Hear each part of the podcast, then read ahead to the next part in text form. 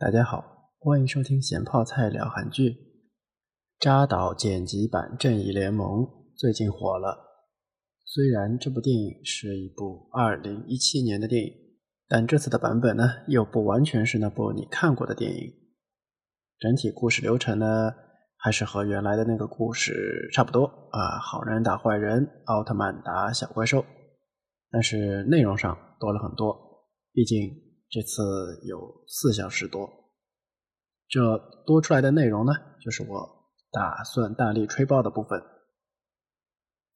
不得不说啊，这是一部新网络时代好电影。为啥这么说呢？就是这部电影啊，至少非常符合我在电脑上看电影的习惯，而且呢还能看爽。我把这种形式啊，就命名为观众剪辑版电影。也可以叫做是自助餐电影。不知道大家有没有听说过一种叫交互式电影的这个名字？简单的讲呢，就是又像游戏又像电影的那种电影。情节的发展上，观众是有选择权的。然后根据不管是叫观众还是叫玩家的选择，最终大家看到的电影就会有不一样的结局。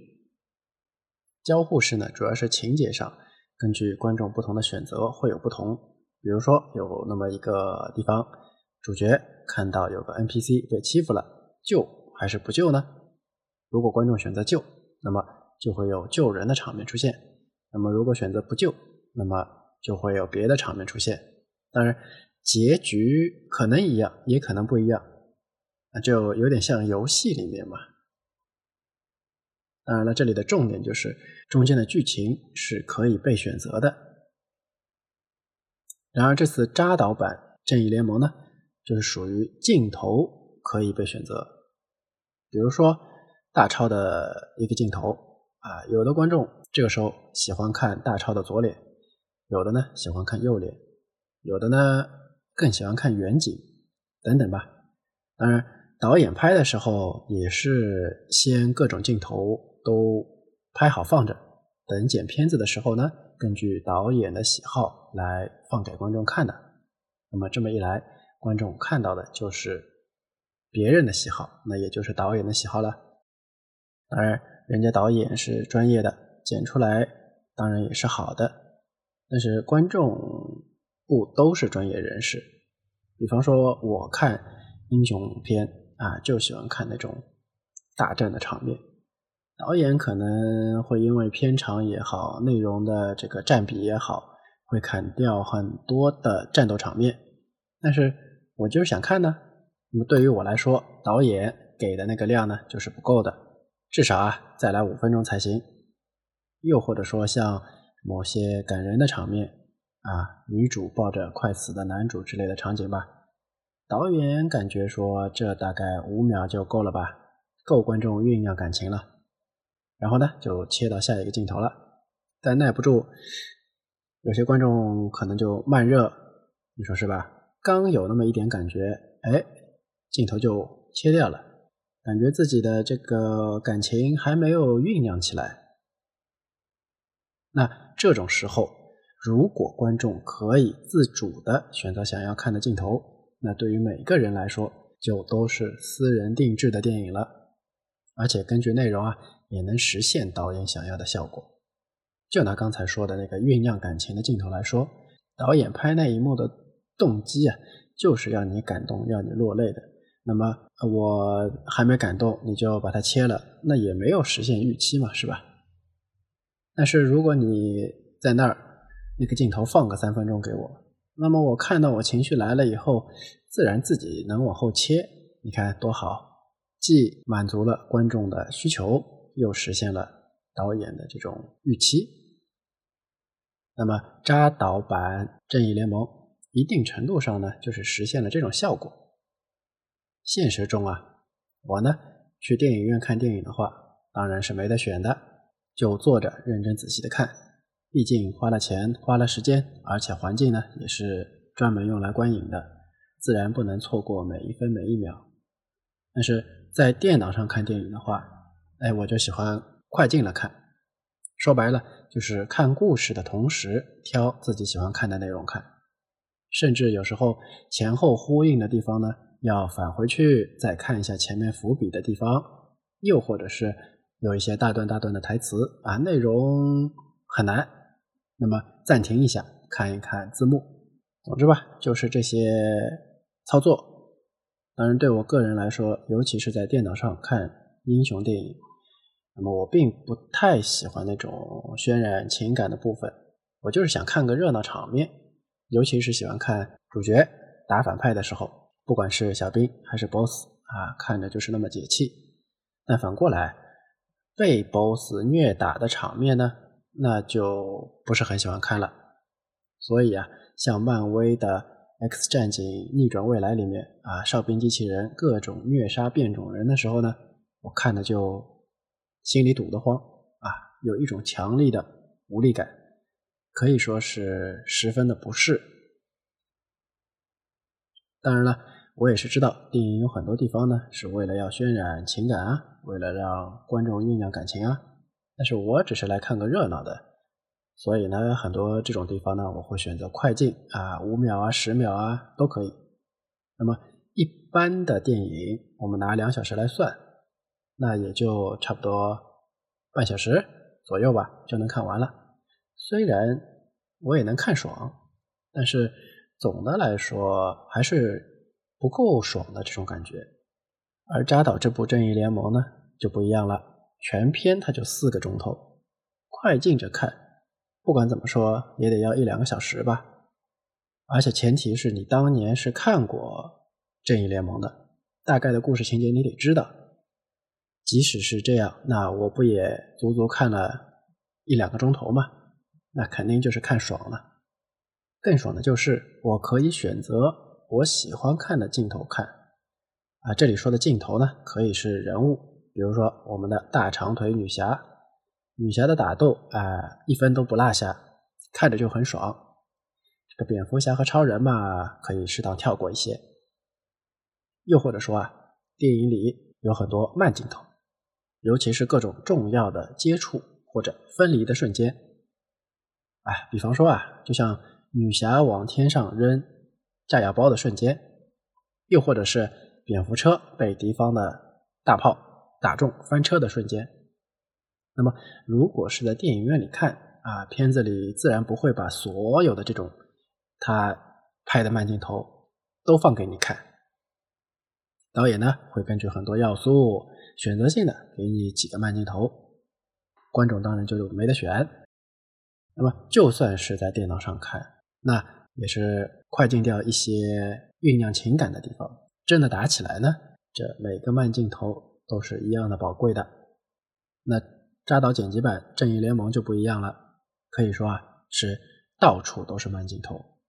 要是你选择不快进啊，或者是像电影院里这样从头看到尾，那么你很可能会觉得剧情很拖沓，或者是说这种慢镜头太多了。然而呢，要是你在电脑上看，还选择性快进的话，哎，神奇的事情可能就会发生了。比方说啊。我就喜欢看女侠的慢镜头，或者说我就喜欢看反派被打的慢镜头。那别人的慢镜头呢，我大可以跳过，然后自然我就是看爽了。所以这部剧要说是导演剪辑版，不如说啊是观众剪辑版，真的是可以一百个人看出一百部不一样的电影，却讲述了同一个故事。不知道这种形式啊会不会成为一种？流派，哎，我还挺喜欢的。刚才讲的呢是特殊的镜头的表现方式啊，观众可以自己挑着看。其实一般的镜头同样也有很多能根据观众的喜好让观众自己选择看的部分。和刚才讲的慢镜头一样，电影院里面放的电影啊，很大程度上呢是会受片长的限制，导演在很多的时候会选择性的给观众呈现他觉得好的内容。但拍的时候肯定不只是这些内容嘛，对吧？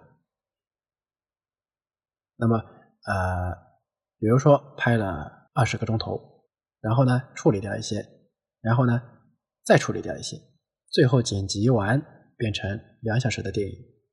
而且大家都知道啊，电影并不是按照观众看的这个时间线拍的，当然，在某一个场景里面拍的时候，自然就会拍更多的素材啊。到后期的时候呢，这个选择的余地也大一点。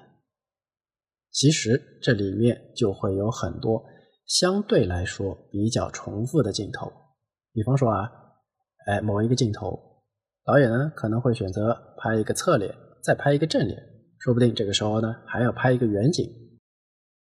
如果说是电影院里的电影呢？如果全部都放进去的话，那么大家肯定会觉得这个部分实在是太冗余了。而你一个镜头又拍他正脸，又拍他左边的脸，又拍他右边的脸，啊，又再来个远景，那么不但会放慢电影的进度，还会打乱电影的节奏。那么这个时候啊，不管是根据剪辑师也好，还是根据导演的意见也好。会从刚才说的那些时间点上的多个素材里面啊挑一个，那么甚至啊是那个镜头直接就跳过，当然那个镜头所有的素材也就都不放了。那么对于观众来说，这些完全是被动的，观众是完全不知道当初究竟拍了哪些镜头，然后呢又被删了哪些镜头。当然了，这也是电影啊。最初的一种呈现方式，观众在电影院里面的设定的本身就是被动接受内容的这么一种状态。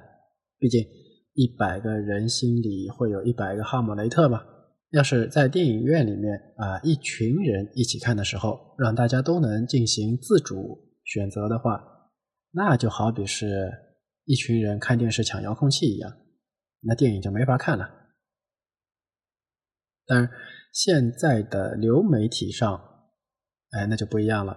尤其是一个人坐在电脑前面看的时候，是不是再那么被动就不好了呢？简单粗暴的讲，就是为啥你觉得好的镜头就是我觉得好的镜头呢？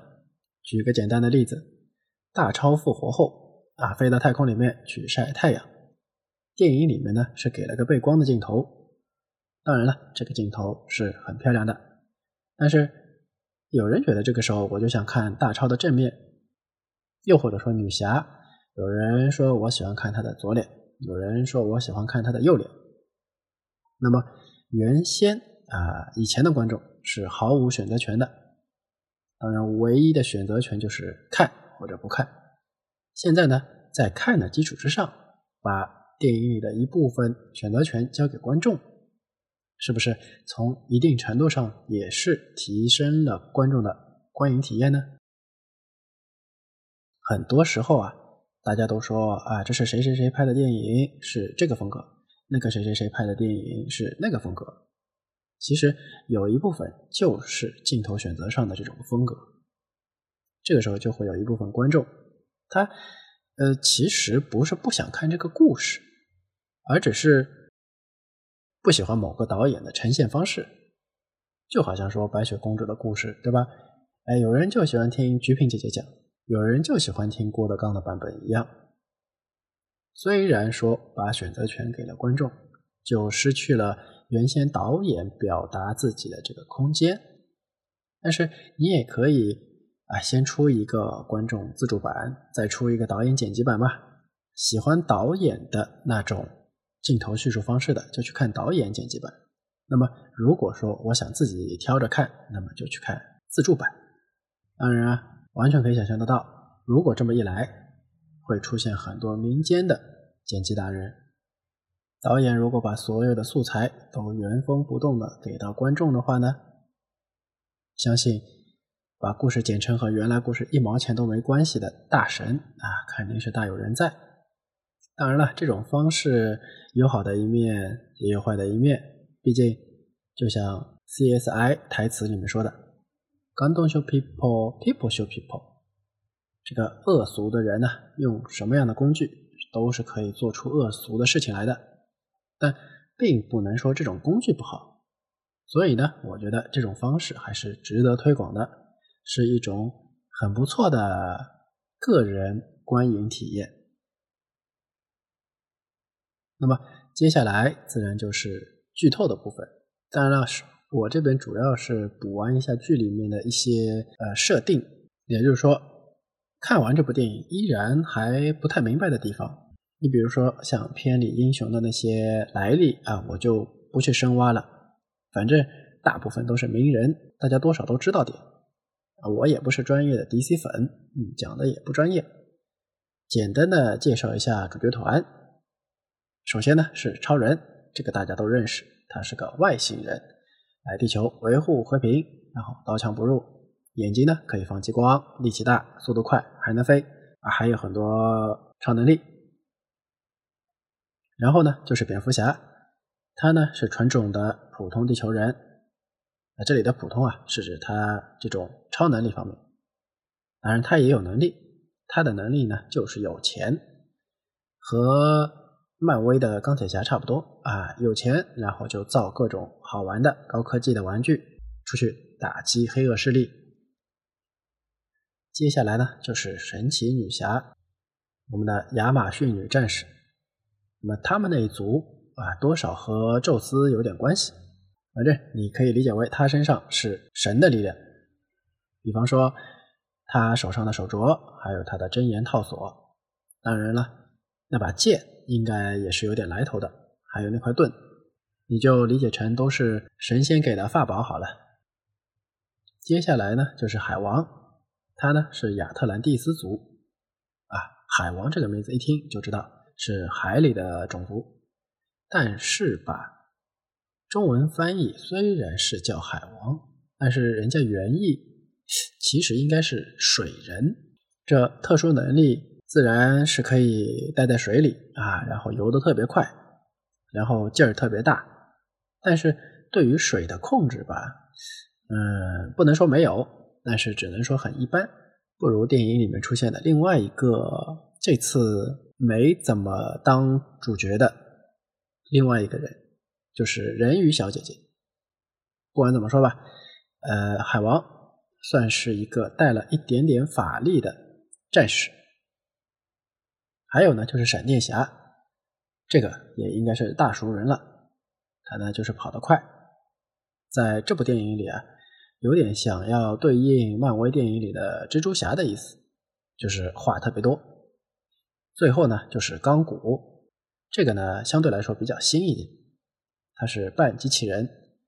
老爸呢是研究外星科技的科学家，然后儿子和老婆出了车祸，老婆呢直接就走了，儿子呢还有一口气，但是现代医学啊似乎是救不回来了，老爹呢自然就很不甘心，就用上了自己在研究的外星科技，然后把儿子给救活了。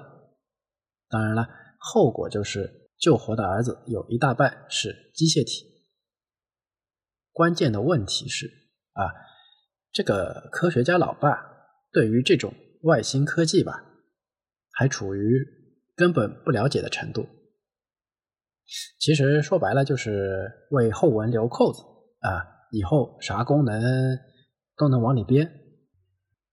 主角团呢，差不多就介绍完了。片子最后的那部分呢，我觉得也是扎导挖的坑啊，当然我也没法填，就看扎导以后打算怎么填了。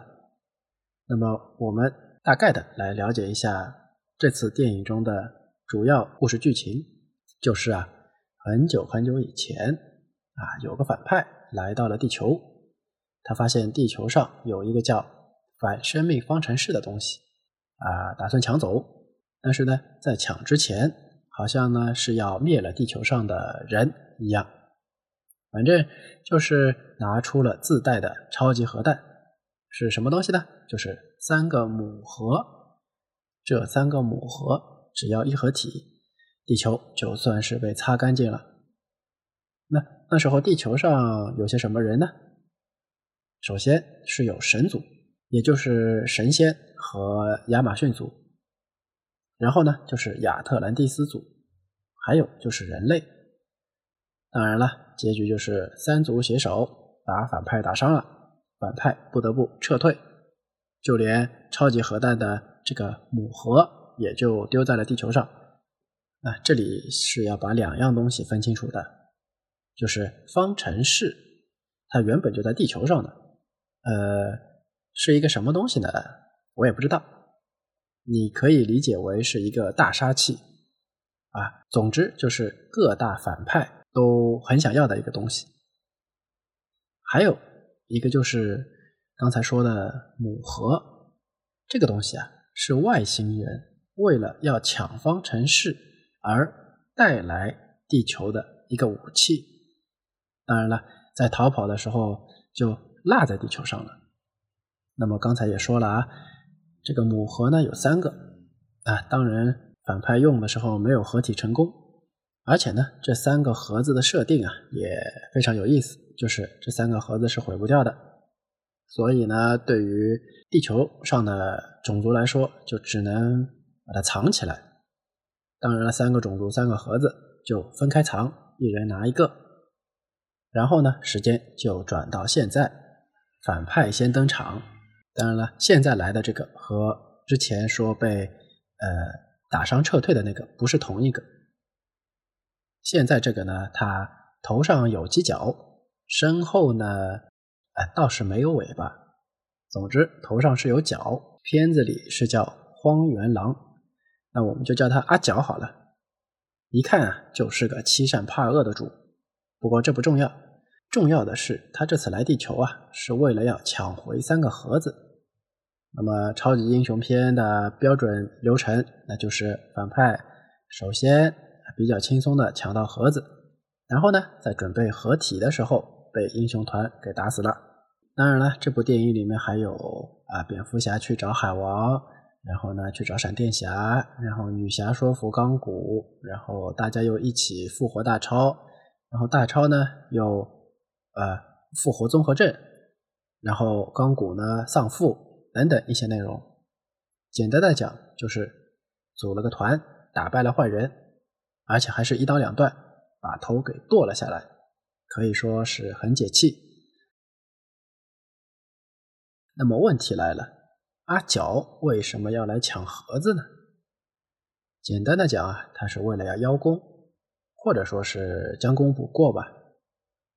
那么这部电影看完以后，最大的一个疑问就是：阿角以前到底是干了啥啊？片子里面的上层老板，呃，老说他背叛了大 boss，这点啊剧里面没详说，就说他抢了 boss 的五百个还是五千个世界，但是电影里他却一副舔狗的样子。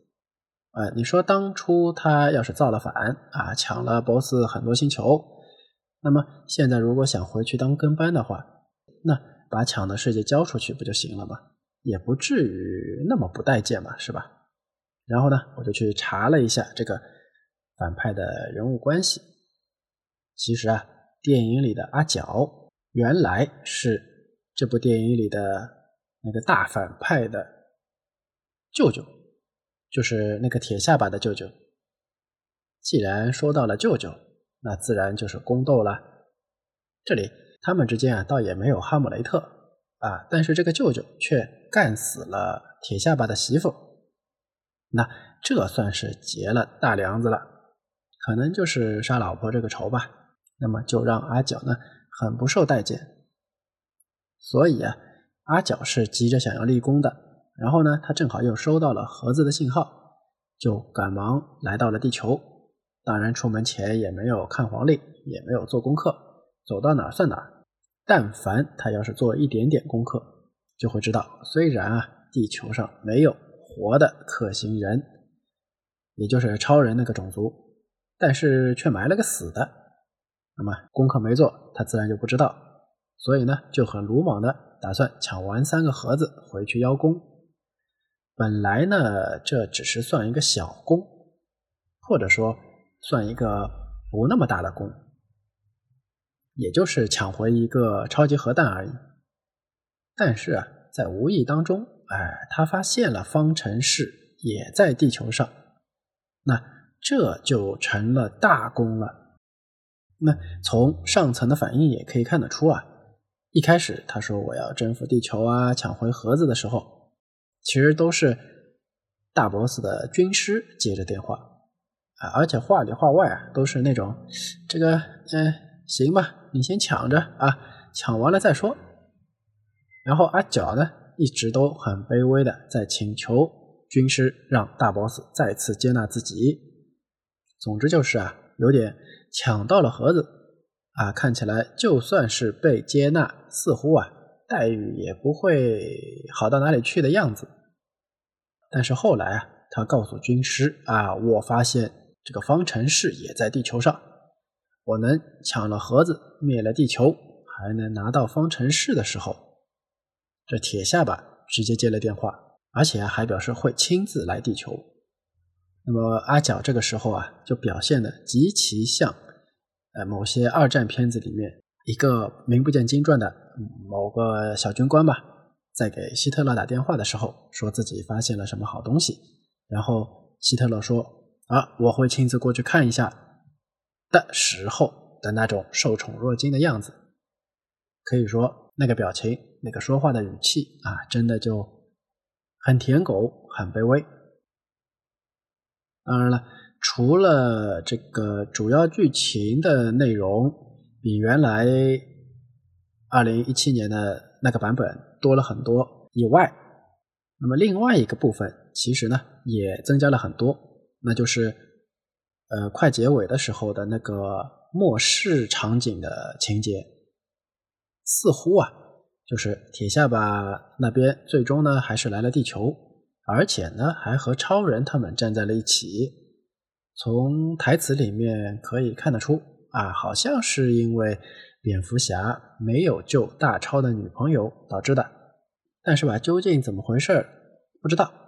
总之，末世里的这个主角团是。蝙蝠侠、小丑、丧钟，啊，也就是正剧里面最后那个要找蝙蝠侠报仇的独眼老头然后还有钢骨、闪电侠，剩下就是人鱼小姐姐，她好像是海王的媳妇，好像是啊，呃，而且之前也说过，这个海王的媳妇她比海王更像海王，因为前面也说了啊，海王其实。他控水的能力并不强，那他媳妇就不一样了啊！啊，在电影里面，呃，阿角抢亚特兰蒂斯族的这个盒子的时候，他媳妇是可以直接从阿角的脸上抽身体里的水出来的。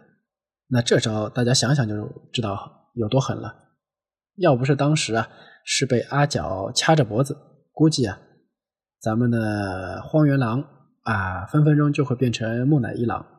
总之，末世的这个情节里面，呃，人鱼小姐姐是主角团里的一员，感觉应该还挺好看的。对了，末世的这段情节里面，呃，好像海王呢是被铁下巴干掉的，但是人鱼小姐姐看到超人的时候啊，好像又是把海王死的这个仇结在了超人身上。那具体中间发生了什么？暂时就不清楚了。那么剧情聊的差不多了。根据扎导二零一七年的意思，是这个系列应该是会拍三部曲。第一部呢，就是我们当时和现在看到的内容；第二部呢，并不是地球被入侵，而是英雄们主动出击，铁下巴的老巢。漫画里面好像是绿灯侠那个组织啊，也参与了。但是当然了，结局不美好，不然不但没有赢，还丢了地球。第三部呢，自然就是有点像那个漫威的那个逆转未来的意思啊。闪电侠通过超光速实现穿越时间，然后呢，通知了呃还在过去的蝙蝠侠，然后改变未来。但是据说扎导离开后。暂时还没有第二部相关的信息。